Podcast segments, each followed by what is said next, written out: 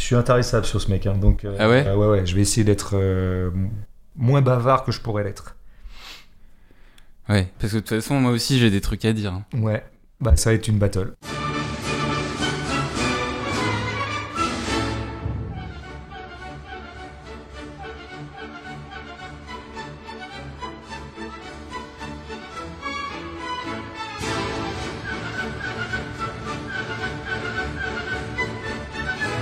François. Bonjour l'homme qui n'a pas de prénom. Bonjour à tous. Bienvenue dans l'épisode 22 de la gêne occasionnée. Après les États-Unis, la gêne fait escale en Corée. La Corée, euh, terre de cinéma assez féconde, je crois, on peut le dire. Bah, c'est arrivé comme ça dans les années ouais, 90-2000. On a vu débarquer euh, trois ou quatre génies. Là. Ouais, ça a été la grande vague. Où est-ce qu'ils en sont maintenant les Coréens? Je sais pas. Est-ce que le, le grand moment n'est pas passé? Je sais pas. Peut-être que des auditeurs pourraient nous, nous aider là-dessus. Hmm. Euh, en tout cas, cette programmation fait plutôt bien les choses, puisqu'on va parler d'un film asiatique, et que le hasard du calendrier nous fait passer de l'année du rat de métal à celle du bœuf de métal. Donc euh, bonne année aux auditeurs qui fêtent le nouvel an lu- lunaire. Ouais, moi je suis assez nouvel an euh, lunaire. Enfin, par exemple, je viens d'apprendre totalement que ça existait. Donc euh, je, je vais m'y mettre. Je vais m'y mettre au, au lunaire. Moi j'étais plus sur le solaire moi, depuis euh, 49 ans, mais je veux bien changer. Allez, on parle cinéma, François, si tu veux bien, avec ce conte de cinéma. C'est le sixième long métrage du réalisateur coréen Hong Song-soo. On est en Corée, dans la ville de Séoul. Un étudiant croise une petite amie devant un magasin d'optique. Le soir même, ils sortent, boivent, couchent ensemble jusqu'à tenter l'épreuve du suicide pour sceller leur amour, sans toutefois y parvenir. Au réveil de leur mort ratée, l'histoire se révèle pour le spectateur un court métrage dans le film lui-même. Une seconde partie prend alors le relais et saisit de nouveau une autre histoire d'amour sur les mêmes bases mélancoliques, rejoint des scènes en miroir, différenciées par des variations subtiles entre elles. Un film saupoudré d'alcool et de sexe qui trouble notre rapport de vérité et de mystification au cinéma. Ah, c'est bien dit ça. Je vais essayer. Je vais. Je, je peux pas faire mieux que ça, mais. euh, Bon, quand on connaît un peu l'œuvre d'Ong Sang-soo, qui est très profuse, hein, parce que là on est au début de son œuvre, euh, puisqu'il a débarqué vraiment en 2000, 2001, je sais plus. Même avant un peu, hein. Même un peu. après. 96, je crois. Ah, euh, peut-être. Le cochon tombé dans le C'est puits. ça. Moi, je l'ai pris à ce moment-là. J'ai pris en cours, c'était vers 2002-2003. Et voilà, bref. Euh, et puis depuis, bah, il en a fait les films. Euh, C'est même un, peu une plaisanterie entre cinéphiles. Euh, Hong Sang-sien, c'est vrai qu'il en fait trois par an. Euh, Il y a- toujours un nouveau Hong Sang-soo par saison. Enfin bref. Mais un truc qui le caractérise, c'est d'avoir fait beaucoup de films en diptyque. Enfin, en tout cas, en deux temps. Euh, Les films sont souvent divisés en deux, pour la plupart d'entre eux, pas tous. Et c'est le cas de ce conte de cinéma, comme quoi c'est quelqu'un qui a trouvé sa facture assez tôt aussi. C'est assez frappant chez Hong Sang-soo comment il trouve sa patte assez vite. quoi. Tu as bien résumé les deux temps. Alors, a priori, on peut se dire, la première partie, ce serait un court métrage, donc ce serait du cinéma. Et puis la deuxième partie, surtout dans la mesure où un des personnages principaux de cette deuxième partie est l'actrice qui joue dans le court métrage, on peut se dire que ça serait la vraie vie. Il y a ce qui se passe à l'écran, et puis il y aurait ce qui se passe hors écran Fiction et réel. la continuité étant assurée par cette jeune femme, qu'on va voir dans sa vraie vie. Bon. Alors on part sur une base comme ça de dualisme et de distinction entre ce qui serait de l'ordre d'un truc qu'on voit sur l'écran et ce qui serait de, de l'ordre d'un truc qu'on voit dans la vie. Évidemment, tout ça, c'est des impressions, mais c'est un peu là-dessus qu'on part. Or, qu'est-ce qui se passe? Vraiment, à minima et dans une espèce de phénoménologie la plus élémentaire du film, c'est qu'il n'y a aucune différence de facture entre les deux parties. On reviendra sur les échos qu'il y a, tu as déjà esquissé le truc, il y a tout un tas d'échos, de variations, machin. Mais il n'y a surtout aucune différence de facture. C'est-à-dire que ce qui nous est présenté a posteriori au milieu du film comme Ah, mais ça n'était qu'un film, a exactement la même qualité de lumière, la même qualité physique que ce qui va suivre et qui nous est présenté comme Ça, c'est pas un film, c'est la vraie vie. Bon, alors là, déjà, il y a toute la leçon de Sang-soo là-dedans. hein. Ce qui est le, le commandement numéro un ou le postulat numéro un de tout le cinéma d'Ong Sang-soo, c'est que le cinéma et la vie, c'est pareil. En tout cas, il faut le but, l'horizon du cinéma, c'est de ressembler à la vie. Alors on pourrait dire, ouais, bah, c'est un petit peu ce que font tous les cinéastes réalistes. Euh, finalement, le parti pris de base d'un cinéma qui s'affiche comme étant réaliste, c'est de ressembler à du réel. Ah, Hong Sang-soo, il pousse les choses beaucoup plus loin que n'importe quel cinéaste réaliste lambda. Quoi. Le film a un drôle de titre quand même. C'est Mm. qu'il s'appelle Conte de cinéma. J'y reviendrai. C'est une formule bizarre en fait, conte de cinéma, parce que c'est un truc redondant. Parce que quand tu as conte, c'est un genre, un genre euh, esthétique, on va dire au sens large. Et en général, après, tu as un truc réel, tu vois, genre les contes de Canterbury, donc c'est une ville réelle, euh, les contes de la lune vague après la pluie, etc. Non. Ouais. Mais ce que je veux dire, c'est que dès le titre, on va dire, mais c'est marrant, et surtout quand on sait qu'Aung Sang-soo est un fan de Romer, et que donc, évidemment, qu'il pense à contes de printemps, contes d'automne, contes d'été, contes d'hiver, qui est une série de Romer bien connue, bah lui, il met pas une saison après conte, il met cinéma.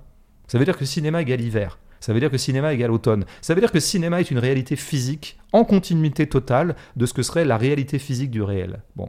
A un deuxième symptôme de ça.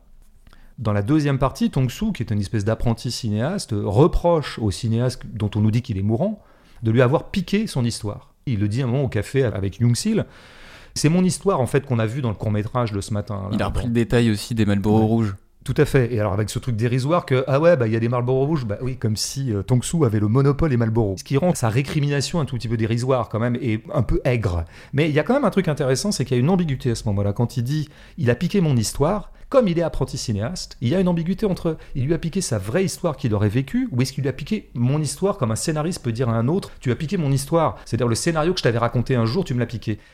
Pour Aung San Suu, c'est la même chose. C'est la même chose. Il n'y a aucune différence entre ce que j'ai vécu et ce que je scénarise. Et ça, c'est tout Aung San Suu qui a sans doute, parmi les cinéastes mondiaux en activité actuellement, la veine la plus autobiographique qu'on puisse envisager. C'est-à-dire que vraiment, il ne parle que de choses qu'il a vécues ou euh, vues. Bah, déjà, Ou, il euh, parle que de cinéma souvent. il parle que de cinéma. Alors, il parle. Alors, ça, c'est intéressant, tu vois, parce que comme il parle de sa vie et qu'il est cinéaste, du coup, souvent, dans les films d'Aung San Suu, nous avons des gens qui soit sont des cinéastes, soit sont des, des, futurs cinéastes, soit des actrices ou des acteurs comme Young Sil ou d'autres gens. etc. C'est-à-dire qu'il parle de son milieu, de trucs dans lesquels il évolue. Mais alors là, il y a un truc intéressant par rapport à la façon dont sont représentés les artistes d'habitude au cinéma. Bon, en prenons que le cinéma.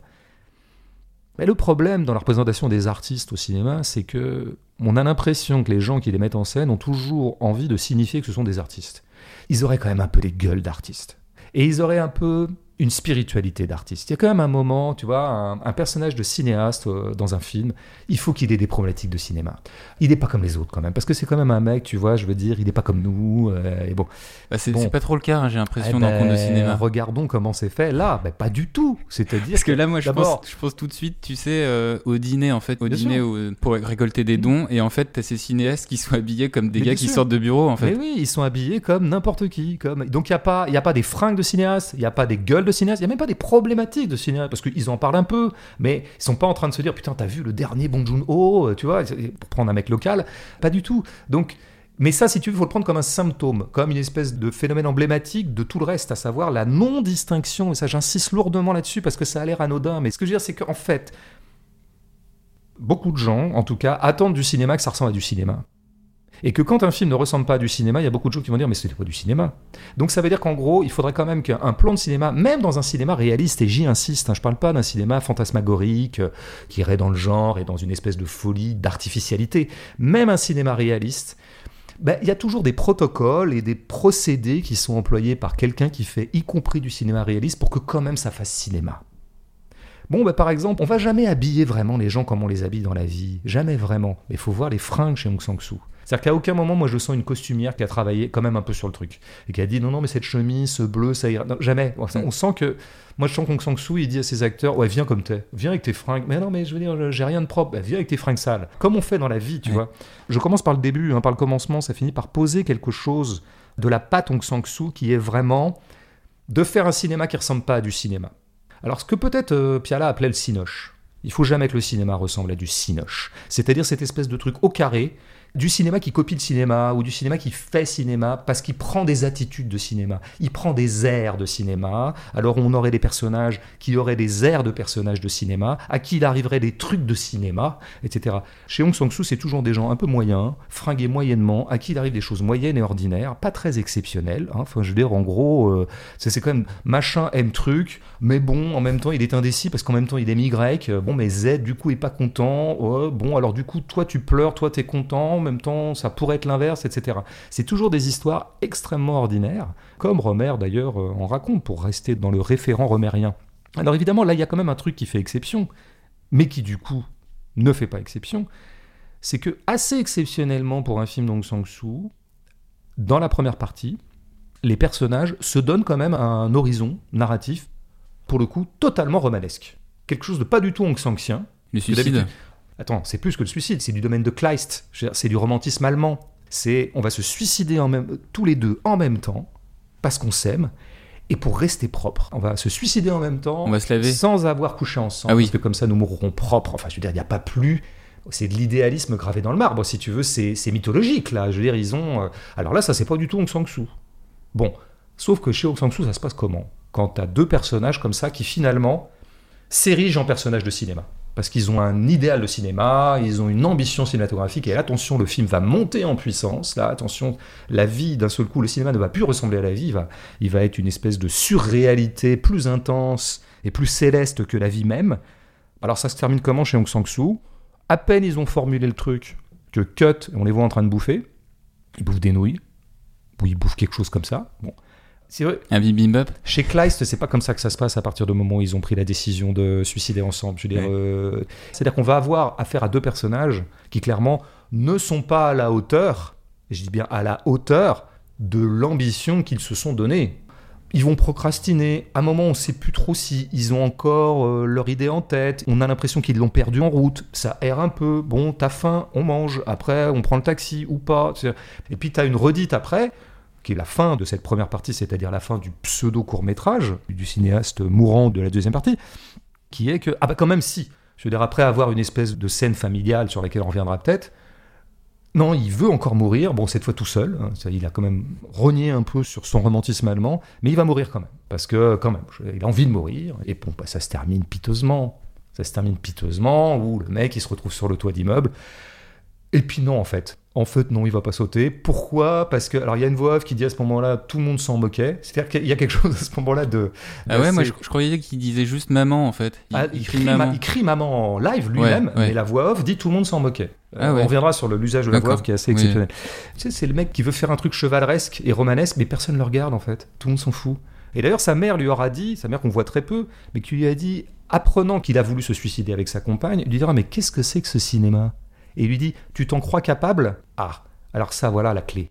C'est que nous sommes des pauvres mortels qui ne sommes pas capables d'avoir des vies de cinéma et des scénarios grandiloquents de cinéma. Nous ne sommes que euh, des pauvres airs euh, qui sommes voués bah, à euh, vivoter comme on peut, sans pouvoir avoir énormément comme ça euh, d'ambition romanesque. Alors ça se termine, c'est là que au moment où il est sur son toit, là, toi, on pourrait dire qu'on a affaire strictement, là, de façon rigoureuse, à du pathétique. C'est quoi le pathétique? Ça pourrait être plein de choses. Hein. Mais j'en propose une petite définition rapide. C'est du tragique qui n'a pas lieu. C'est du tragique raté. Ils ont voulu être des personnages de tragédie, parce que aller au-devant de son destin de mort, c'est complètement tragique. Il n'a pas réussi, donc il n'est que pathétique, parce qu'il n'est que mortel. Donc il crie maman. Mais je pense qu'il y a aussi à ce moment-là, c'est là qu'on rejoint totalement le romérisme. C'est pas qu'une référence chez lui, Romer. Il y a un cousinage lointain, euh, enfin, très fort avec euh, Romer. Romer, c'est quoi Romer s'amuse à agiter ces petits personnages terrestres et à les mettre en porte-à-faux avec le divin, avec le transcendantal, avec le transcendant, avec le céleste, avec l'intemporel. C'est toujours la rencontre entre des gens qui sont contingents, mais qui quand même peuvent avoir des ambitions intemporelles, peuvent euh, vouloir s'ériger en personnages romanesques et qui en fait ne le sont pas. Dans ce hiatus entre le contingent et l'intemporel, entre le terrestre et le divin, il y a l'ironie romérienne. C'est ça l'ironie romérienne. Mais c'est une belle ironie, c'est une ironie tendre en fait. C'est une ironie qui dire bah, nous ne sommes que des mortels. Nous sommes clivés, nous les humains, parce que nous avons des ambitions romantiques. Nous avons en nous des capacités à concevoir l'idéalisme, à concevoir des ambitions euh, plus grandes que nous. Mais en même temps, elles sont plus grandes que nous et on ne peut pas les assumer. C'est ce qui fabrique l'ironie romérienne et dont on voit bien le grain dans cette fin de récit. C'est le petit piano. Quand il est sur le toit, il y a un petit piano assez allègre. C'est un piano, comment dire? J'allais dire bienveillant si le mot n'était pas définitivement bousillé par les DRH. C'est un piano tendre, voilà, pour dire t'as pas réussi à te suicider, c'est pas grave, ça fait pas de toi un, imbécile, simplement tu viens de te découvrir comme mortel. Mm. Et tu ne te découvres jamais mieux comme mortel qu'à partir du moment où tu te rends compte que tu es pas capable de produire ta propre mort. Alors après, ça termine sur le soleil. T'as là une espèce de soleil un peu de soir d'ailleurs, je crois Oui. plutôt, un peu voilé. On est sur le soleil. Soleil d'hiver. Soleil d'hiver d'ailleurs, parce qu'on est en hiver et c'est pas rien. Et il y a un zoom arrière qui nous ramène sur notre héros. Bah voilà, c'est ça l'opération. T'as le soleil, ça c'est les hauteurs. Nous, notre échelle, chez Aung San Suu, le plus haut auquel on peut s'élever, c'est un toit d'immeuble. par l'escalier, mais pas par euh, des grands gestes, quoi. Donc il y a toute une problématique dans le film, d'ailleurs, du haut et du bas. hein. Le film commence comme ça. hein. Ça paraît très anodin comme détail, mais à la lumière du film, ça devient important.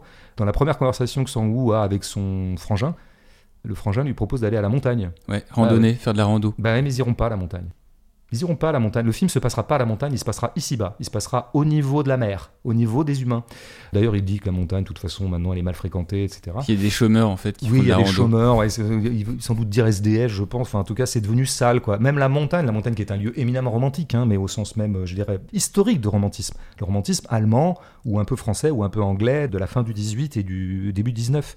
Les cimes, la montagne, la forêt, les lieux isolés, euh, on se met en exception du monde. Bah non, on va pas être en exception du monde. On est dans le monde.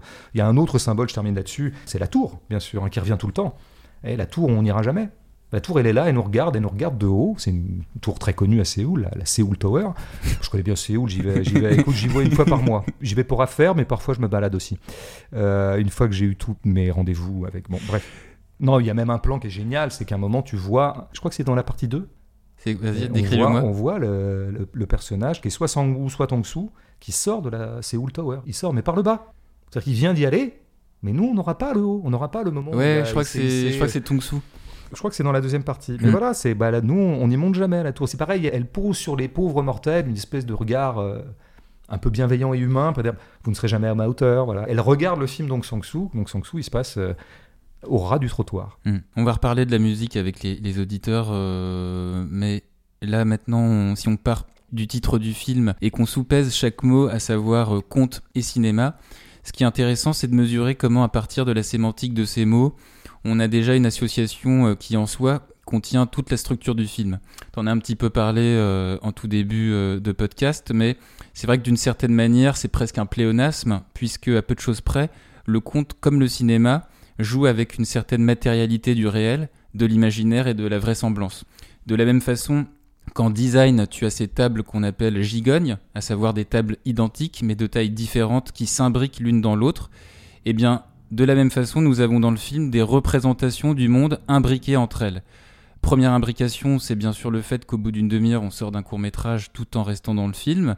Et puis, a posteriori, indépendamment des scènes de karaoké constitutives de scènes de représentation, imbriquées dans la narration, il y a même cette pièce de théâtre à laquelle Sangwon assiste au début et dans laquelle joue sa mère, ce qui nous met subtilement dans le bain de l'illusion. Et puis, le réalisateur trompe notre œil en nous laissant penser dans le plan d'ouverture que le personnage principal serait le grand frère de Sangwon qu'on suit marcher sur une avenue, tout comme le court métrage veut nous faire croire que ce Sangwon sera le seul protagoniste du film. Cette réflexion sur notre rapport au réel et à l'illusion du cinéma, elle passe aussi parfois par des effets de distanciation avec le spectateur, par la technique exemplairement, le zoom, celui du plan d'ouverture sur la ville en reculant, ou en grossissant avec le baiser du premier couple dans la rue.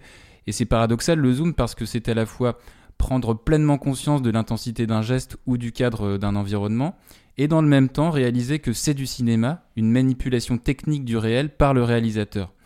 Et puis, petit clin d'œil euh, aussi avec cet ajustement à la fiction et au- réel, en faisant du seuil d'un opticien le lieu de rencontre des deux couples. Ultime mise à distance, et je termine, de ce rapport ontologique au cinéma, c'est cette scène absurde et comique euh, d'un rêve où euh, tu as ce personnage sorti de nulle part, joué par une actrice occidentale, qui propose au réveil une pomme en coréen à l'étudiant torse nu sortant de sa chambre. En fait, je repartirais, ouais, en t'écoutant, je me dis, euh, tu vois, si on repart du fait que les que ces êtres humains ne sont pas à la hauteur de leur destin, euh, et qu'on essaie de les mettre à hauteur d'homme, en fait, hein, de les remettre à leur euh, propre hauteur. Il y a un truc notamment qui les caractérise, et ce qui me permet de venir à ce que tu disais. Une des raisons pour lesquelles ils ne sont pas des créatures divines, c'est parce que c'est des créatures inconstantes. Un attribut divin, c'est une certaine constance. Faudrait voir. Les dieux grecs, c'est pas exactement des modèles de constance. Mm. Mais disons, dans le monothéisme, l'essence même divine est invariante. Et c'est bien ce qui la caractérise comme divine. Bah, nous, inversement, euh, nous, les pauvres mortels, nous sommes inconstants. Alors, on pourrait dire, inconstant, c'est un jugement moral. Euh, oh, il est inconstant, par exemple, c'est même le synonyme d'infidèle parfois. hein. Quand on dit qu'un mari est inconstant, ça veut dire que globalement, il est allé euh, fricoter ailleurs, ou une femme inconstante. Mm. Mais inconstant, ça peut être aussi une notation ontologique. Ça peut être un fait ontologique et un fait affectif. Pourquoi? En gros, les personnages de Hong Sang-soo sont des gens qui sont pris par des affects. Ce sont des créatures affectives. Ils sont traversés par des affects. Or, un affect, ça dure pas. Il y a des affects durables, hein, mais un affect, ça peut ne pas durer. C'est-à-dire que je peux être pris à un moment d'une envie. Ce sont des êtres fondamentalement pulsionnels. Ils ont des pulsions. Laquelle pulsion peut tout à fait tomber une heure après ou une minute après. Et on est passé à autre chose. C'est pour ça, d'où la géométrie variable des sentiments chez Hong Sang-soo et des attitudes. Et c'est pour ça qu'ils n'arrivent pas à tenir nos deux amants là. Bah, parce qu'en fait, il faudrait une grande constance dans la décision. Il faudrait, voilà, on a décidé de se suicider, nous allons rester sur notre idée. Parce que nous avons une idée directrice, puisque nous sommes des idéalistes. C'est ça être un idéaliste au sens le plus fort, c'est d'avoir une idée directrice. Sauf que cette idée n'était pas une idée, c'était une pulsion. Ça lui est venu comment d'ailleurs à notre ami Sangbu, cette idée? Il faut, Bah, faut resituer quand Bah, même. y a- hein. en fait, il y avait cette scène de coït euh, et en fait, la pénétration n'a pas eu lieu. Quoi. Bah, il, y a, oui. il y a eu un petit moment d'impuissance. Quoi. Ben quand même, tu vois, donc ça impurifie un peu le bordel d'un coup. D'abord, ça lui est venu pendant le cul, en gros, dans une séquence euh, sexuelle. Le cul chez Aung San Suu, il y aurait un livre à écrire dessus et un livre qui serait un, un éloge absolu. Personne filme le cul comme lui. Oui. En 100 ans de cinéma, personne n'a capté le sexe. Lui, oui, voilà. Le sexe tel que les êtres humains le pratiquent. Pas une idée de sexe, pas quelque chose qui ferait scène de sexe au cinéma. Le sexe. Et donc ça lui vient dans le courant où il a une panne sexuelle. Il a une panne sexuelle, peut-être parce qu'il est bourré, peut-être parce qu'il est intimidé, parce que genre, les pannes sexuelles, on n'en connaît pas les, les voies de la panne sexuelle sont impénétrables, si je puis dire. dans, un, dans un jeu de mots probablement assez génial. Euh, D'habitude, c'est moi qui l'ai fait, mais là, ouais, ouais, non, mais là, si tu veux, c'est un jeu de mots euh, haut de gamme. si c'est bon. je m'en inspirerai pour la prochaine fois. Donc ça lui vient comme ça, et va savoir si ça lui vient pas pour une espèce de sublimation romantique d'un truc pas joyeux qui lui arrive, parce que c'est jamais joyeux d'avoir une panne sexuelle, hein, tous les hommes peuvent en témoigner. Mais ce que je veux dire par là, c'est que c'est une idée en situation. Et c'est pour ça qu'après, la situation change, et du coup, l'idée est plus là. Et c'est pour ça qu'ils ont du mal. Ils courent après leur idée. Euh, L'écriture d'Aung San Suu est comme ça. C'est-à-dire que tu as toujours des gens qui euh, sont pris dans des affects tout à fait euh, variables d'une minute à l'autre, euh, d'où d'ailleurs des phrases parfois incongrues, des choses qui sortent comme ça, ça leur vient comme ça. Une minute après, on a déjà oublié ce qu'ils ont dit. Parfois, ils sont en train de se bourrer la gueule. Les scènes d'alcool sont très connues chez Aung San Suu. Et l'alcool joue beaucoup dans cette espèce de discontinuité du dialogue. Mais en fait, c'est tous les dialogues qui sont comme ça à un moment. Alors que, sans coup férir, il y en a un qui reproche à l'autre un truc qui date d'il y a 10 ans. Dans une discussion qu'il y a entre Tong Soo et un mec de... qui gravite autour du cinéaste Mhm. mourant, il lui reproche un truc, quoi. Il lui parle aussi après de côte de bœuf. Ah là, une bonne côte Ouais, de bœuf qu'on avait mangée. bien moelleuse. Bon, bon, pourquoi il parle de côte de bœuf à ce moment-là? Il n'y a pas eu vraiment d'association d'idées. Bon, puis peu après, on, on arrête. Enfin, et tout le dialogue il fonctionne comme ça. D'ailleurs, Tong Soo est quand même le spécialiste mondial de ça. Qu'il n'arrête pas de sortir des trucs.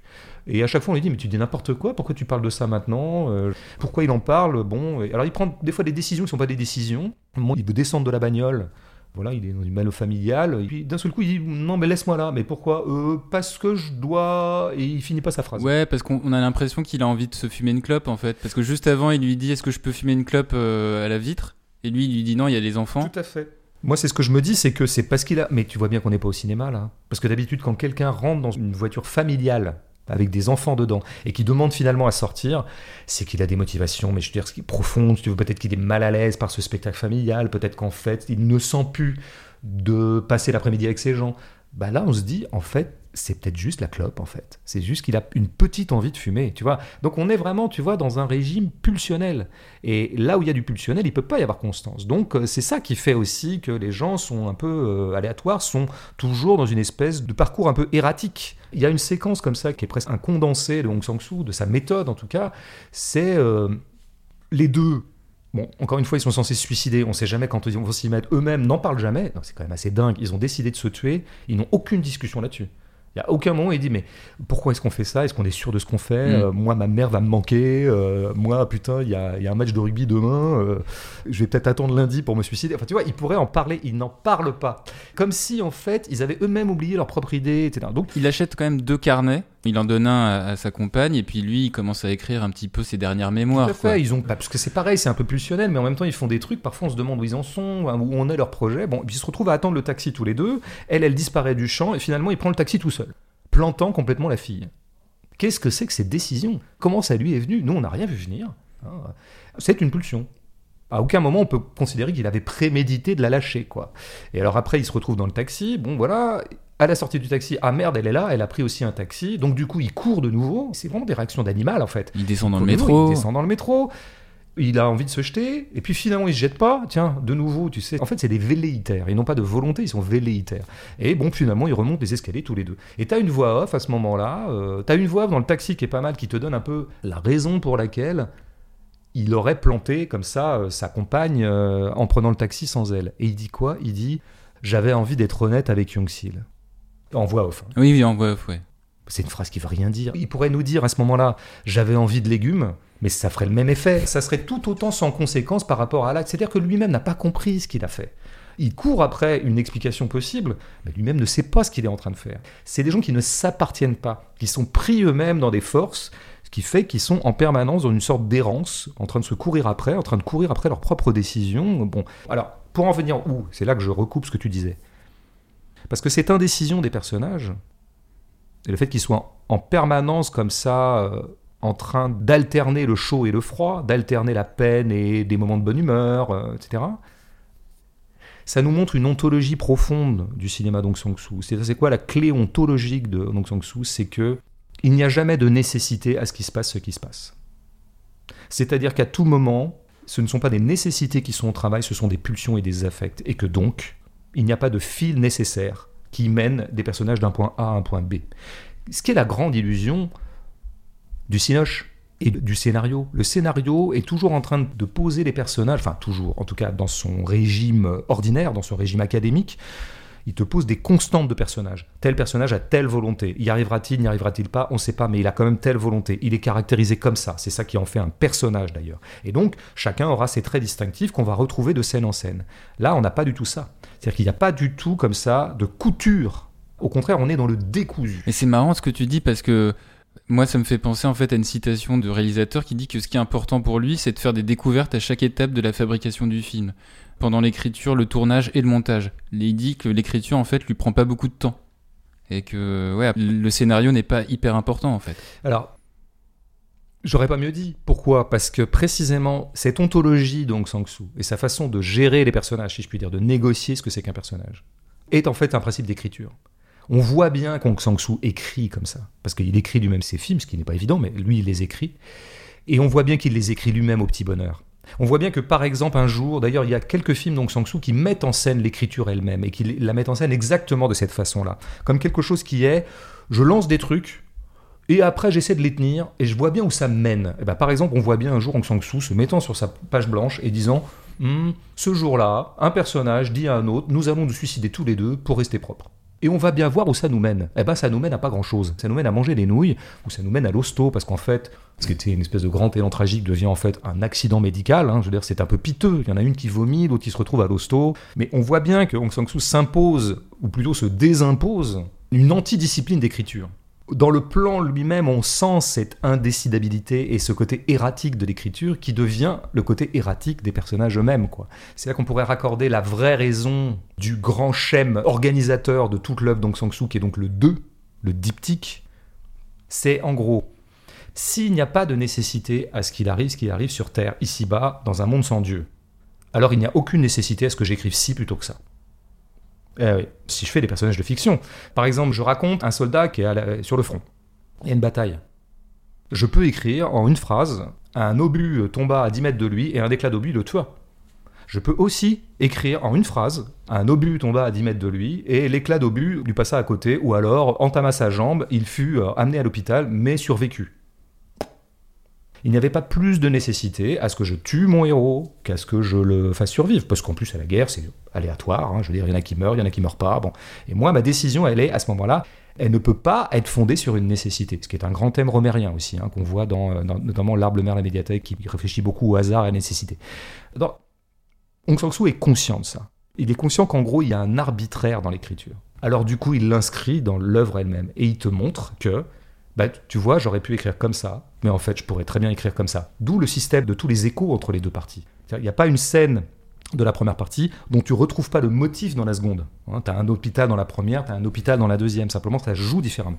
C'est un système de variation. Et c'est ce qu'il fait dans tous ses films. Mais pourquoi? C'est pour dire, regardez, par exemple, dans la première scène de sexe, il lui, à un moment, il lui fait mal au sein. Mais je je vais en parler de ça.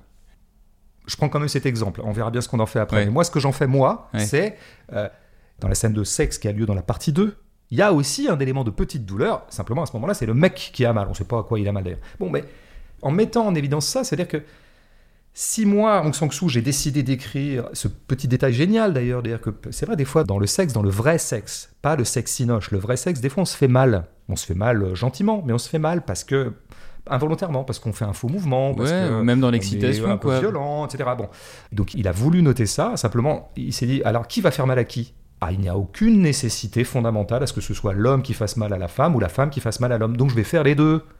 Donc je pense que là, on est quand même dans un Hong Sang-soo, si tu veux, qui est comme tous les grands artistes, parce que c'est vraiment un grand cinéaste. Hein. Pour avoir revu quelques films là depuis deux semaines, euh, je maintiens, c'est vraiment un des plus grands vivants. Hein. Et surtout, il a une espèce de constance dans sa radicalité formelle et dans les attendus fondamentaux de sa forme que je trouve absolument admirable. C'est quelqu'un qui, dès le début, savait à peu près ce qu'il voulait, hein, formellement, je veux dire. Et il a tenu, il tient, il tient son truc, comme souvent les grands artistes. Mais c'est quelqu'un qui s'interroge beaucoup sur son art, mais pas pour euh, faire de la branlette, un peu comme ça, d'autoflagellation, ah là là, qui suis-je, où vais-je, c'est quoi être un artiste, à quoi sert l'art? C'est pas ces questions-là qui se posent. C'est euh, mais c'est bizarre en fait d'écrire un scénario. Il y a quelque chose qui va pas dans le caractère fondamentalement infondé d'un épisode de fiction. D'où donc, encore une fois, les variations qu'il nous propose. Mmh. Bah écoute, euh, tu me fais une belle transition là, parce qu'on va en parler des variations. Il nous a pas échappé, donc Kong Song-soo opère euh, dans ce film euh, ces variations donc d'un même motif à travers la reproduction de certaines scènes séparées dans le temps, des variations qui prennent corps dans les gestes, les attitudes des acteurs et l'axe de la caméra. Toute proportion gardée, moi j'ai un peu pensé à Monet et à ses toiles euh, représentant la cathédrale de Rouen. Cette série de tableaux impressionnistes situe ce monument à partir du même angle, du même cadre, de la même dimension, à la différence que chacun d'eux joue sur des variations de luminosité à une certaine heure donnée de la journée. Appliqué au cinéma, eh ça donne dans le film quelques scènes qui se reflètent avec plus ou moins de nuances. Premier exemple, ce sont donc euh, les deux scènes de coït, cadre identique, position des acteurs également. L'homme au-dessus de la femme en missionnaire, à la différence que dans l'une d'elles, comme tu le disais, donc on a un pincement euh, du téton effectué d'abord par le garçon à la fille, et dans l'autre, c'est l'inverse. Dans la première scène, une gêne provient d'une pénétration infructueuse avec le réconfort euh, de Choi à Sangwon. Une pénétration infructueuse, ça c'est balèze. J'adore cet euphémisme. Prochaine fois que ça m'arrive, je dirais ça. Excuse-moi, j'ai une espèce de pénétration infructueuse là. D'accord. Et donc, euh, dans, l'autre euh, deuxième scène de sexe, c'est plutôt un début d'orgasme qui débouche sur le départ prématuré de l'actrice de la chambre. Deux scènes a priori semblables, et pourtant, deux intensités sentimentales et sexuelles différentes. Autre doublon, les scènes de karaoké. On a droit à la même chanson mélancolique, la même actrice, debout, qui chante, mais habillée différemment. Dans le premier cas, l'actrice est d'abord filmée légèrement en biais, ivre, avec un effet de zoom qui fait disparaître l'étudiant du cadre. Dans la scène jumelle, l'actrice est sobre, chante cette fois de profil, et va jusqu'à dissimuler sa tristesse et son visage avec sa main. Par ce signe, on obtient alors deux nuances de mélancolie qui se font face, une de pudeur et une autre plus expressive. Alors, ces variations contenues dans le film, elles se prolongent à une autre échelle, celle de la filmographie du réalisateur. Le film qui précède Conte de cinéma, tu parlais de diptyque, c'est La femme et l'avenir de l'homme, sorti euh, deux ans avant, en 2003. On remarque qu'Ong Song-soo effectue une variation non plus sur des scènes d'un film, mais la thématique de l'amour malheureux, de l'amour voué à l'échec, avec un même dispositif d'acteurs, une femme au centre des sentiments et deux hommes en gravitation, à des temporalités différentes. Cette manière de vouloir représenter plusieurs facettes, plusieurs situations issues d'une même réalité, c'est finalement la quête de tout artiste. Ouais, je pense que là-dessus, il est encore romérien, mais bon, on va laisser Romer tranquille mm. deux minutes. Non, mais cette idée que fondamentalement, euh... Romer a fait que des variations sur le motif. Hein. Très très vite, tout est posé chez Romer et il ne fera que des variations. Des variations saisonnières ou saisonnales, je sais pas comment on dit. Elles sont esthétiques, d'ambiance, de climat, de lieu. Et que c'est ça qui crée la couleur propre de chaque film, mais non pas la thématique, qui est toujours en gros la même. Thématique universelle, comme on dit, c'est-à-dire euh, l'amour, euh, existe-t-il, euh, qui suis-je ou vais-je de, ce point de vue-là. Mais c'est souvent quand même la problématique qui revient beaucoup chez Aung San Suu, c'est euh, justement l'indécision, c'est-à-dire un homme pris entre deux femmes, une femme entre deux hommes, comme par exemple dans La femme et l'avenir de l'homme, où on voit bien que c'est relativement interchangeable entre les deux. Encore une fois, pas de lien de nécessité, pas de nécessité au travail. Pourquoi est-ce que je prendrais tel homme plutôt que tel autre finalement? Alors l'alcool joue beaucoup, bien sûr, parce que l'alcool, mais l'alcool pour moi ne fait que qu'intensifier ce qui est là, même à jeun chez Aung San Suu. C'est pour ça qu'il ne faut pas trop insister non plus sur le fait que ça serait un cinéma qui serait ordonné par euh, la grammaire propre de l'alcool, même si Encore une fois, il est très très fort pour montrer ce que c'est que l'alcool, beaucoup plus que certains films danois qu'on a pu voir euh, l'an dernier. L'alcool n'est pas forcément hystérique, n'est pas forcément. Parfois, l'alcool éteint les gens. Parfois, les, les, met down, les met simplement dans une espèce d'anti-griserie. Et bon, euh, l'alcool peut nous mener à tout ça. Il n'y a pas, encore une fois, de lien causal nécessaire entre euh, la cause alcool et l'effet qui serait systématiquement au cinéma, quand on fait du cinoche comme Monsieur Winterberg, le fait que on s'éclate, d'un seul coup, tout ressort, pas du tout. Des fois, bah, l'alcool, tu sais jamais où ça va tomber finalement. Des fois, ça va être l'alcool triste, des fois gay, et puis toute une autre gamme de choses plus subtiles qui ont, bah, des fois, ça m'amollit, puis des fois, au contraire, ça me durcit, et puis des fois, ça me fait bander, puis des fois, ça me fait débander. Bon, euh, voilà, il n'y a pas de loi nécessaire qui font que. Mais donc, on est constamment. Euh, pris dans cette espèce d'aléatoire des choses qui font que bon, tu sais pas exactement où ça peut aller quoi et donc il faut tout le, cinéma donc Sang-soo formellement aussi euh, est là pour indiquer ou faire un peu comme si, bien qu'évidemment ce soit une illusion, que la forme même du film suit le réel à son propre cheminement erratique. En gros, tout ce qui caractérise la forme Aung Sang-soo, c'est donner l'impression qu'il n'intervient pas sur le réel. Donner l'impression qu'il suit les choses beaucoup plus qu'il ne les euh, conditionne, ordonne, organise. Son principe d'écriture qui est je me projette au devant de moi une idée et je la suis, je vois bien où elle va me mener, et eh ben, tu le retrouves formellement à travers, ben, par exemple, le panneau euh, latéral, le panneau droite-gauche ou gauche-droite. Ben, si tu veux, euh, il y a beaucoup de scènes de chez Hong Sang-soo qui commencent comme ça. Tu as un plan, un plan sur, par exemple, euh, une boutique, et hop, panneau gauche-droite qui nous emmène vers le personnage, vers le personnage qui lui-même est en train d'arriver à cette boutique. Et donc on va le suivre du coup. Il y a une impression à ce moment-là que bah, c'est un peu comme Aung San Suu en train d'écrire. Je suis devant ma page blanche, j'attends que l'idée me vienne, j'attends de voir où ma plume va me mener. Bon, bah là, je pose ma caméra, je la pose devant une boutique, j'attends. Tiens, quelqu'un arrive. Bon, bah c'est lui que je vais suivre. Voilà, panneau, c'est lui qui m'indique un peu le mouvement. Et ben, ce sera lui le personnage. Sachant que ça peut être aléatoire, comme tu l'as dit. Le début, c'est ça. Hein. Tu as la tour, zoom arrière, qui nous mène à la rue. On passe du haut au bas, je n'y reviens pas. Puis panneau. Panneau sur le grand frère. Parmi 1000 passants, on va suivre ce mec-là. Et puis bah, finalement, il a rendez-vous avec son frère euh, dans une boutique de musique. Ils sortent tous les deux. Finalement, on va suivre Sang-woo. Tu vois, évidemment, c'est beaucoup moins. Je dis bien qu'on a affaire à des impressions de. Parce que, bien sûr que tout ça est orchestré. Mais c'est pas rien qu'il veuille donner cette impression. Et le zoom qui est très caractéristique de son style, notamment dans les tout premiers, c'est la même chose en fait. L'action elle-même, telle qu'elle a l'air de se passer indépendamment de la volonté du cinéaste, à laquelle le cinéaste s'adapte en recadrant. Parce qu'en fait, les zooms chez Hong Sok-soo n'ont aucune vocation artiste. On n'est pas là pour faire du cinoche. On n'est pas là pour faire des figures de cinéma qui ont l'air du cinéma et qui vont épater le bourgeois. On est là pour capter la vie et pour se mettre au diapason de la vie. Donc, on va faire comme si on recadrait à la mesure d'une action qui a lieu sans nous. Puisqu'on est là-dessus, je reste là-dessus ils sortent du magasin de musique. On avait un cadre large qui s'adaptait au format même de la boutique. La boutique commande le cadrage. C'est pas le cadreur qui décide qu'on va cadrer comme ça. Et puisque maintenant il y a deux mecs qui en sortent, ah ils ont l'air de vouloir discuter. Bon bah du coup on va les recadrer. On va recadrer par un zoom avant, je crois, à ce moment-là, pour avoir un plan américain. Euh, voilà. La vie dans son énergie propre, c'est-à-dire dans son énergie chaotique propre, nous surprenant en permanence parce que ne pouvons jamais être anticipés, eh bien, euh, c'est la vie qu'il faut suivre. Et la forme cinéma ne doit pas être dominatrice, elle doit être dominée par la vie. Après, on pourrait parler de toutes les autres euh, stigmates ouais, formels. Ouais, de- parce qu'il n'y a jamais de chant contre chant, il n'y a jamais de chant contre chant, très bien, absolument, très bon exemple. Faisons un peu de syntaxe de base du cinéma. Euh, Il ne s'agit pas de dire qu'on est contre le chant contre chant, ce serait ridicule. Ça serait foutre à la décharge énormément de films. Mais qu'est-ce que ça veut dire le chant contre chant quand même? Qu'est-ce que ça induit? Ça veut dire déjà que le cinéaste découpe la scène sur sa propre initiative et non pas telle que la scène invite à le faire. Parce que deux personnes qui se parlent, dans la vraie vie, elles sont dans le même espace. D'ailleurs, elles sont en train de se parler, donc elles sont unies par le même espace. Donc de les foutre dans deux espaces différents est tout à fait mensonger. Est une espèce de mensonge formel du cinéma qui constitue le cinéma, en tout cas qui est très structurant au cinéma, et notamment dans la série, puisque tout est en chant contre chant dans la série. Bon, bah, c'est bizarre. Pourquoi est-ce que des cinéastes décident de tourner en chant contre chant? Il peut y avoir mille raisons, parce que je veux avoir des gros plans, parce que je sais pas quoi. Une raison sûre, c'est que ça permet de monter. Comme ça, au montage, on aura de la marge. Bah ouais, parce que c'est vrai que dans le film, là, en l'occurrence, euh, comme il n'y a jamais de chant contre le chant, c'est quasiment des plans séquences. Bah, c'est des plans séquences. Bien quand, quand t'as la scène où le mec il est hospitalisé, t'as son père qui rentre, Mm. t'as panneau, ensuite on suit la sortie du père, qui on voit après l'infirmière. Tout à fait. Et on reste en fait sur ce même plan. en fait. Absolument, absolument. Et ce qui fait que du coup, il y a toujours cette impression qui est donnée par Aung San Suu de dire la vie arrive, moi je n'ai pas prévu mon cadre, mais je m'adapte au fur et à mesure, et moi je vais pas cutter, je vais pas découper. Pourquoi je découperais la vie de cette façon-là? De la même façon, pourquoi est-ce que je raconterais ci plutôt que ça? Soldat mort, soldat vivant Non, je vais suivre l'action telle qu'elle a l'air de se dérouler organiquement, quoi. Mais c'est vrai que du coup, au montage, ça te laisse beaucoup moins de latitude, c'est-à-dire beaucoup moins de pouvoir. Un truc que détestent les acteurs, c'est-à-dire quand ils font des chants contre chants, les acteurs, ils ont toujours peur qu'on leur fasse à l'envers. Pourquoi? Parce que si moi j'ai fait un chant contre chant entre toi et moi, on a un dialogue de un quart d'heure. Tu es un grand acteur, moi je suis un acteur moyen, mais on est dans la même scène. Chant contre chant.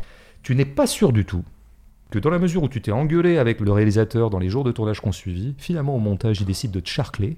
Il a tout à fait les moyens de, comme on dit, monter la scène sur moi. C'est-à-dire que notre dialogue on l'aura, mais tu seras off tout le temps. Il en a le pouvoir. Alors en général, il va pas le faire. En général, comme dans les séries, tu auras l'homme qui n'a pas de prénom dit quelque chose, on a un plan sur lui, François lui répond, plan sur François. Donc ces plans-plans, c'est le filmage mémère et le montage mémère. Mais en tout cas, ce que je veux dire par là, c'est que c'est une prise de pouvoir. À ce moment-là, je peux agencer organiquement les choses telles que je veux. Hong Sang-soo se lie les mains, il se, comment dire, lui-même qui sait quel est le pouvoir démiurgique dingue d'un cinéaste et le pouvoir arbitraire, despotique d'un cinéaste, eh bien, c'est comme s'il se donnait des contre-pouvoirs. Et le contre-pouvoir, c'est le plan séquence. Bah ouais. C'est-à-dire que si je ne fais pas de chant contre chant, je serais bien obligé au montage d'accepter la scène telle qu'elle a été tournée et de pas la traficoter. Alors après, il pourra choisir entre les prises. Mais il ne pourra pas réinventer le réel. Hmm. Il y a des moments dans une vie, François, euh, où une occasion se présente et on ne sait pas bien quand l'occasion se reproduira. D'accord. Je ne comprends absolument rien à ce que tu dis. Pour moi, on dirait du Frédéric Lenoir. Tu sais, ce grand philosophe euh, spinozien qu'on voit souvent à, la télévision. Hmm. Non, mais plus sérieusement, on a peut-être l'occasion là d'évoquer euh, pour la première fois dans ce podcast la nouvelle vague. Ce courant de cinéma français apparu à la fin des années 50 sous la plume de Françoise Giroud, je crois, et qui marquera la décennie euh, suivante avec des réalisateurs comme Godard, Louis Malle, Romer ou Truffaut, pour ne citer que. Alors j'ai pas trouvé de propos où Hong Song-soo revendiquerait une inspiration nouvelle vague pour ce film. En revanche, j'ai lu un article qui recense quelques éléments récurrents dans les films de ce genre.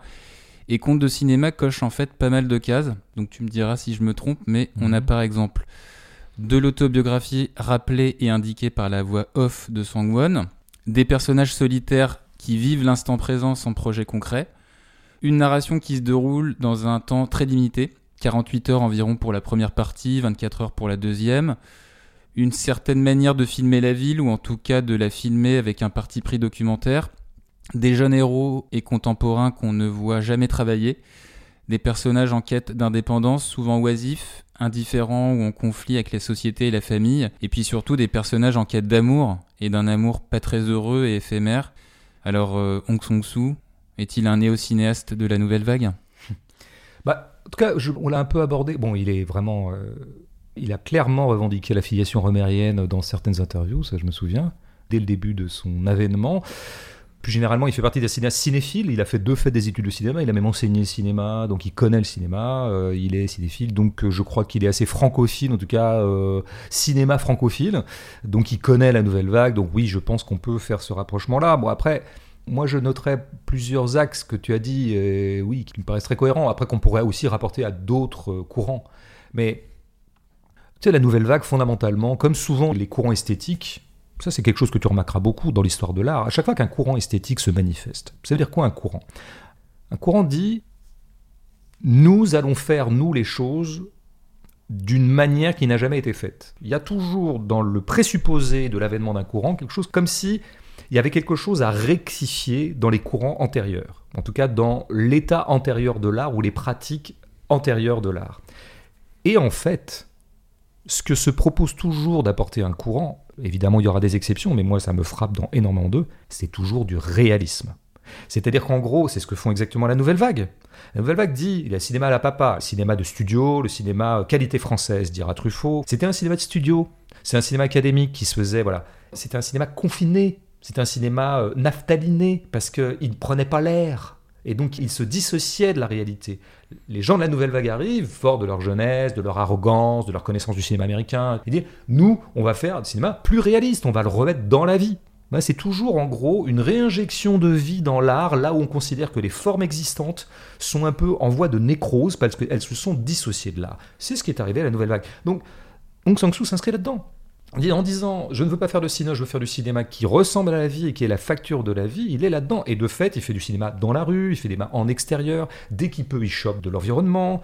Il aime bien, par exemple, placer deux personnages qui sont dans un café sur fond de vitrine. On en a un exemple dans Compte de cinéma, ils sont devant la vitrine, et donc tu as la vie derrière, tu as l'arrière-plan, qui n'est pas du tout ordonné. On ne demande pas à un figu de passer de droite à gauche en lui faisant un petit signe. Ça passe, ça passe comme ça passe. Et donc il y a de la vie, il y a de l'aléatoire. Il y a tiens une bagnole, euh, ça aurait pu être un camion. Euh, tiens une femme, ah un chapeau, ah tiens un caniche. Bon, voilà. Donc la nouvelle vague va filmer, parce qu'il y avait aussi des moyens techniques qui leur permettaient de le faire, va filmer dans la rue, euh, voilà. Ça c'est la première chose, c'est cette hypothèse réaliste, dans laquelle je mettrais aussi un truc très important, si tu veux, dans l'option réaliste d'Ong Sang-soo, qui est très profonde dans sa... Comment dire Il n'y a pas de grand réalisme qui ne s'interroge pas au préalable sur ce que c'est que le réel. Ça a l'air con à dire, hein. parce que quand on dit, tu sais, des fois, les, gens disent Oui, mais qu'est-ce que tu appelles réaliste? D'abord, le réel, c'est quoi? Ben, Les grands réalistes, précisément, c'est la question qui se pose. Leur question première, c'est de dire Mais en fait, c'est quoi le réel? Et donc, question bis comment puis-je représenter le réel une fois que j'ai un peu vu Eh bien, il y a une chose que se demande toujours un grand cinéaste réaliste conséquent, pas quelqu'un qui fait semblant d'être réaliste, notamment les gens qui sont dans les arts visuels. Est-ce que les choses ont l'air de ce qu'elles sont? Ben ça, c'est la grande question. Hein. Il n'y en a pas d'autre, en fait. Et surtout quand tu fais du cinéma. Parce que je veux dire, ça veut dire quoi? J'ai un personnage de cinéaste, mais la question préalable, c'est ce qu'on disait tout à l'heure. Est-ce qu'un cinéaste a l'air d'un cinéaste? Est-ce que si je croise dans la rue un mec qui fait du cinéma, il a l'air d'un cinéaste? La réponse est non. À part s'il joue au cinéaste. Et dans ce cas-là, si je suis un, cinéaste réaliste, je filmerais, un mec qui se la joue cinéaste. Comme je filme Sangwoo qui se la joue romantique. Mais tu vois, c'est une espèce de réel en deuxième main. Il n'y aurait de rôle que dans la mesure où on se donne les rôles et on rentre soi-même dans des oripeaux. Tu vois. Mais un cinéaste n'a pas l'air d'un cinéaste. Un frère n'a pas l'air d'un frère. Ah, il peut y avoir des ressemblances physiques, dira-t-on, mais pas toujours, pas nécessairement, pas mécaniquement. Ce qui veut dire que dans la première scène, on a deux mecs qui sortent d'un magasin de musique, on ne comprend qu'après coup qu'ils sont frangins. Mm. Parce que des frangins n'ont pas l'air de frangins. Ils se parlent pas forcément comme des frangins. Euh, le lien sanguin, gna gna gna. Mais je pourrais dire de tout. Une actrice n'a pas forcément l'air d'une actrice. C'est ce que dira d'ailleurs euh, Yong-si, je crois, au lit. Elle dit à. Ouais, c'est ça. À, Tong-soo. Elle lui dit ça. Une actrice n'a rien de spécial. Euh, parce qu'elle pense peut-être qu'il est un peu complexé, je sais pas quoi. Enfin, en tout cas, mais oui, oui, de fait, elle a. En tout cas, elle a la même gueule, bon, etc. De la même façon, il y a un truc très récurrent, ça me vient que maintenant chez Hong Sang-soo, mais qui concerne un peu moins ce film-là. Les rêves n'ont pas forcément l'air de rêve. C'est pour ça que quand il passe dans un rêve, Hong Sang-soo, ce qui fait beaucoup dans son cinéma, la facture de l'image ne change pas. On te signale pas un truc. Là, il y a un rêve dans le film. Il y a un rêve, bon, bah, la facture est la même. Il y a juste une micro-étrangeté, ce qui fait qu'il croit aller au shot et en fait, c'est le palier. Mais Bon, on reste quand même dans un domaine relativement réaliste, si tu veux. C'est bon.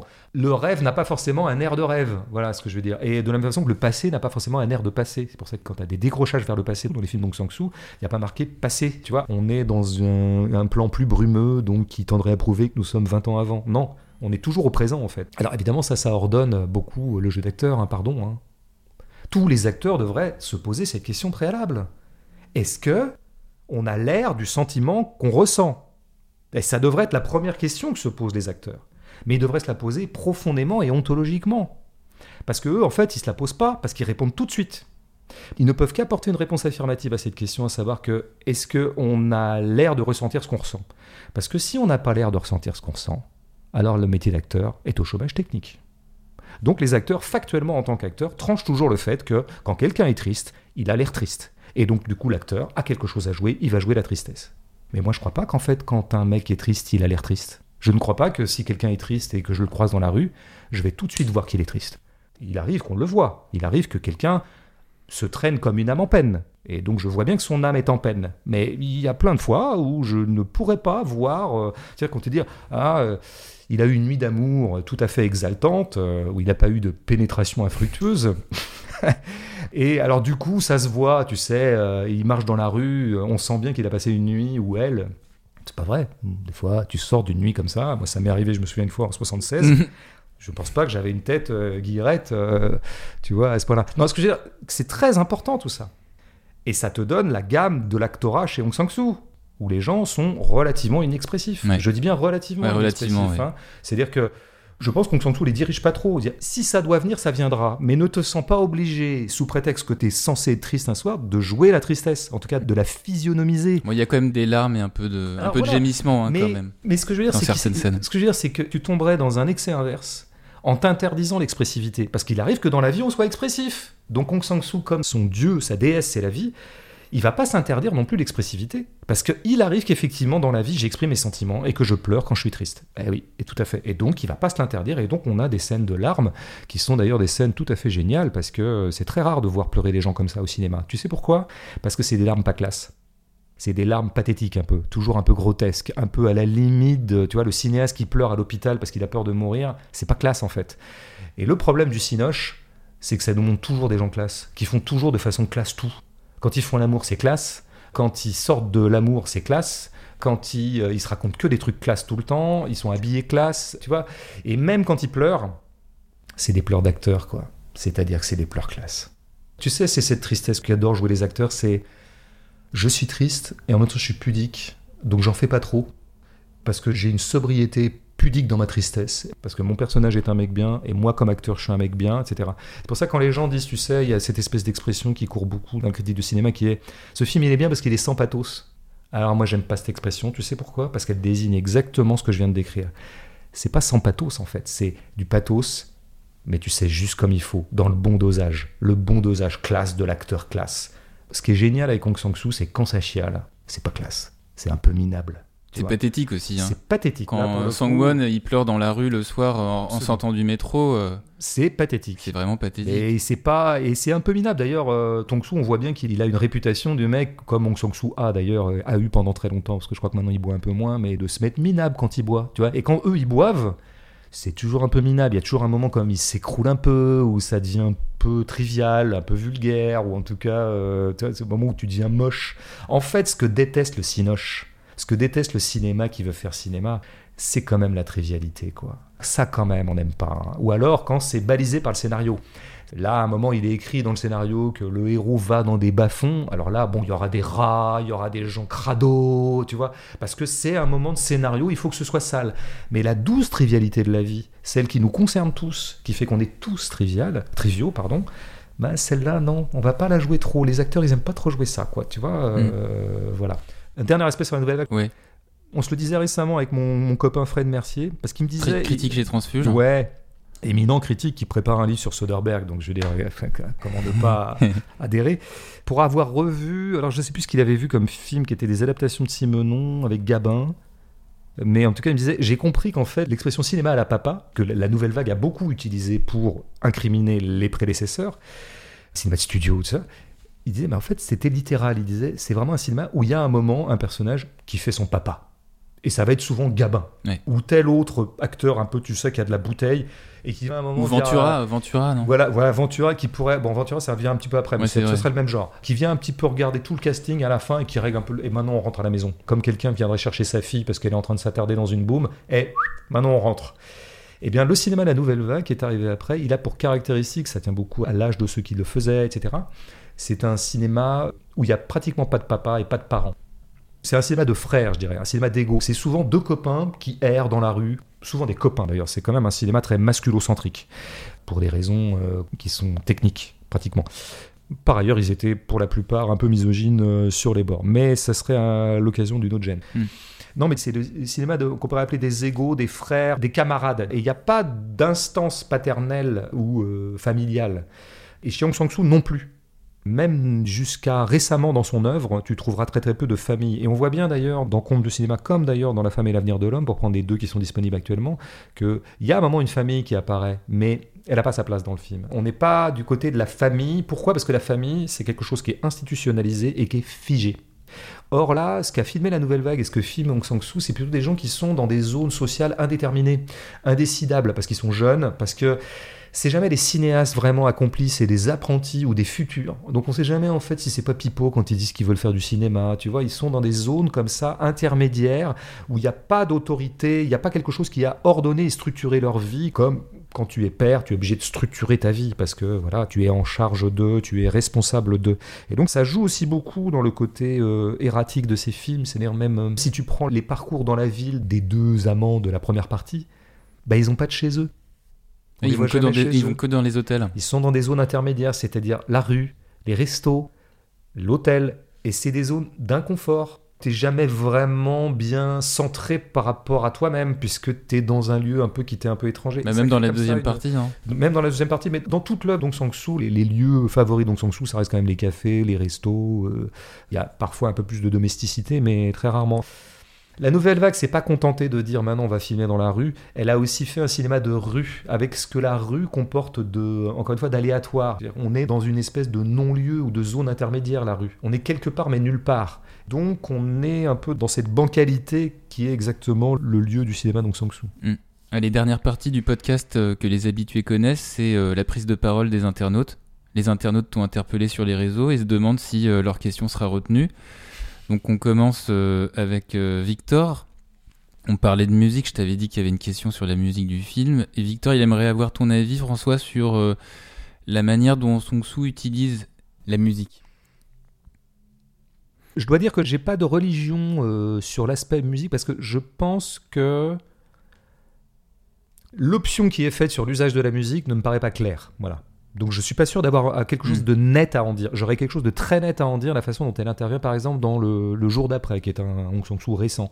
Même dans La femme et l'avenir de l'homme où il y a vraiment là pour le coup une bande son attitrée avec un motif qui revient qui est d'ailleurs un motif assez génial. Bon, là euh, on voit bien qu'il fait feu de tout bois. Il y a du in, il y a du off, il y a du Walkman, il y a du enfin voilà, il y a un peu de tout. Donc je suis pas sûr d'avoir grand chose à en dire. Ça me permet quand même de revenir sur le karaoké. Que ce soit censé un personnage de cinéma dans une scène de cinéma qui fait du karaoké, ou que ce soit la vraie actrice qui dans la vraie vie fait du karaoké, ça donne la même scène, ça donne la même maladresse d'ailleurs, elle chante pas très bien. Mais tu vois, le karaoké c'est exactement le lieu d'Ong Sang-soo en fait. D'abord parce que je pense qu'il aime ça, on sait qu'en Asie c'est un peu une folie, bon. Il y a une, bon, il y a une C'est- bancalité. c'est des- voilà, c'est des gens qui chantent. Alors, à part les espèces de blaireaux qu'on voit des fois dans les karaokés euh, qui se croient à The Voice. Moi, ils m'ont fait désespérer du karaoké, ces gens. C'est pour ça que j'ai arrêté d'y aller. C'est qu'il y avait aussi des gens qui pensaient que c'était un télécrochet. Alors que ce qui est beau dans les karaokés, c'est que les gens chantent un peu mal. Mm. C'est ça qui est À beau. contre-temps. Et puis des fois, ils chantent un peu bourré. Puis des fois, ils ont vraiment choisi la chanson la plus cheap du monde. C'est ça qui, Bah, c'est pour ça qu'on aime le karaoké. hein. c'est pour ça que ça crée des moments d'humanité. Nous sommes exactement dans l'étiage humain dans le karaoké. Et puis surtout, ce qu'elle chante, c'est pas rien. C'est-à-dire qu'elle chante pas du Barbara, tu vois, enfin, ou l'équivalent de Barbara en Corée, euh, Kim Young Barbara, tu vois, une chanteuse que j'aime bien. Quelle blague de merde. Euh, la chanson, comme on en a vu beaucoup d'ailleurs dans les films asiatiques, il y a ça chez Ousia Ocean, il y a ça chez pas mal de grands, et il y a ça, je pense, dans la vraie vie euh, des Asiatiques. C'est une chanson sentimentale sirupeuse. Tu vois, c'est quand même. Maintenant que nous nous séparons, j'espère que quand même nous resterons amis et que je pourrai retrouver l'amour. Enfin, tu vois, c'est Et que je ne souffrirai pas dans et le, que je souffrirai pas. dans le C'est- en prochain gros, amour. C'est toujours l'amour. Voilà, ça parle que d'amour, ça parle que de l'amour malheureux et en même temps avec une note positive qui est que peut-être une de perdue. gna. C'est cheap, c'est pas classe. C'est pas classe non plus, tu vois. C'est de la variété, c'est de la pauvre variété sentimentale. Et ben, c'est un truc que j'aime bien chez Hong Sang-soo aussi parce que tu vois, on pourrait dire que dans son cinéma matérialiste, son cinéma au ras des pâquerettes et au ras du trottoir, l'amour n'existe pas. Mais c'est pas du tout ça. Tout à l'heure, j'ai dit que c'était un cinéma anti-idéaliste, mais ça veut pas dire qu'il n'est pas lyrique. Simplement, la chose amoureuse est toujours prise dans sa gangue terrestre, est toujours prise dans son univers terrestre. C'est-à-dire qu'elle est toujours prise dans son inconfort. L'amour, ici-bas, existe, mais il existe terrestrement. C'est-à-dire parfois un peu ridiculement. Avec sa trivialité. Parf- parfois trivialement, donc le sexe, donc des choses parfois très très prosaïques, mais aussi avec sa bêtise. Et la bêtise, c'est ce que va recueillir la variété sentimentale. C'est la bêtise de l'amour, mais la bêtise de l'amour qui touche tout le monde. Hein. Tout le monde est bête un moment dans l'amour. Quand t'attends un coup de fil, comme l'a très bien raconté Barthes, t'es comme un con. T'es comme un... T'as beau avoir fait Bac plus 1000, avoir lu tout Nietzsche. Quand t'as une copine ou une amie qui t'est chère, qui t'appelle pas et qu'elle devait t'appeler, et qu'on est en 92 et qu'il n'y a pas de portable et qu'il n'y a pas de, tout un tas d'autres moyens de créer la connexion, bah t'es comme une merde.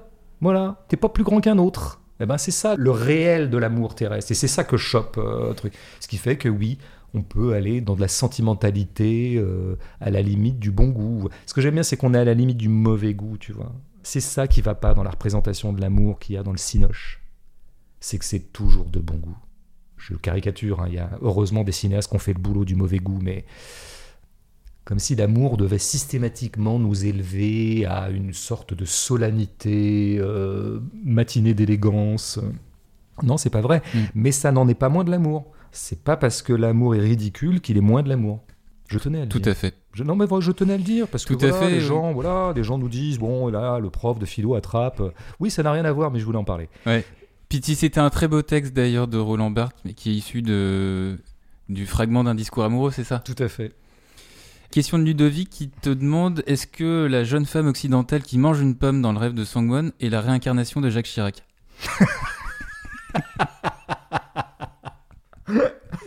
Alors celle-là, je l'ai pas vu venir. Pourquoi? Parce que ah oui, pomme, pomme. Je pensais que c'était totalement absurde, mais non, c'est semi absurde.